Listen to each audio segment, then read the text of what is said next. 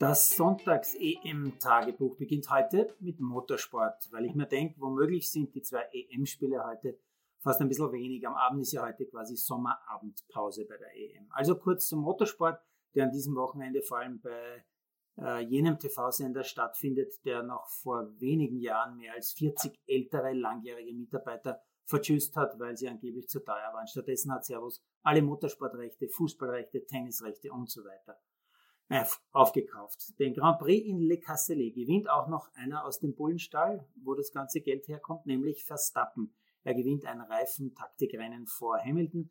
Wenn ich nichts übersehen habe, dann hat es heute keinen einzigen Unfall, keinen einzigen Ausritt bei diesem Rennen gegeben. Beim Motorrad Grand Prix auf dem Sachsenring war es schon ein bisschen spannender. Da gewinnt auch ein Bulle. Marc Marquez holt sich nach langer Verletzung wieder einmal einen Sieg.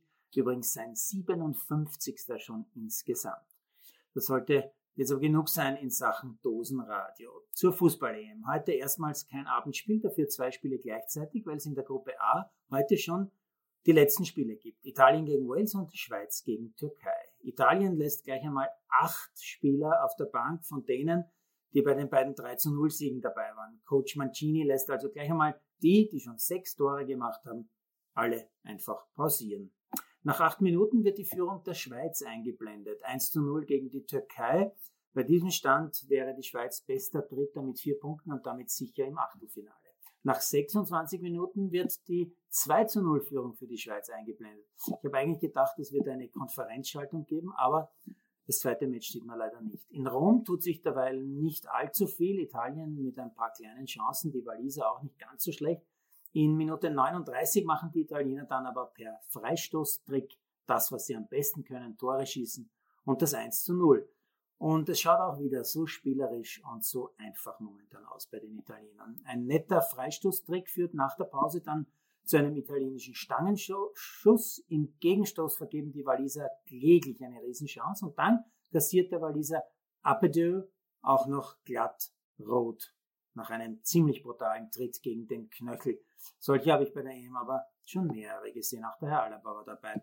Bei einem Parallelspiel verkürzt die Türkei auf 1 zu 2, postwendet aber die Schweiz mit dem 3 zu 1. Am Ende als 1-0 Italien und Gruppensieg ohne Gegentor und die Schweiz mit dem 3 zu 1 zwar hinter Wales, aber momentan mit vier Punkten bester Gruppendritter. Und da kommen ja bekanntlich noch vier weiter. Italien hat übrigens mit Trauerflor gespielt, hat man nicht wirklich im Detail erklärt, daher habe ich nachgeschaut, und zwar zu Ehren von Giampiero Boniperti. Boniperti war ein großer Juve-Spieler, hat mehr als 400 Spiele für die Turiner gemacht, von 1947 bis 1960 auch 38 Spiele für die italienische Nationalmannschaft. Später war er dann lange Präsident von Turin. Unter Boniperti war Juve 20 Mal Meister. Er hat unter anderem Trapattoni als Trainer geholt damals. Unter ihm haben ganz große wie Dino Zoff, Michel Platini oder auch Boniek, Rossi und Tardelli gespielt. Er war auch Politiker für die Forza Italia, also für die Rechtspopulisten von Berlusconi. Ich nenne es freundschaftlich Schönheitsfehler. Boniperti ist vorgestern leider im Alter von 92 Jahren verstorben. Deshalb also Italien heute mit schwarzer Schleife am Arm.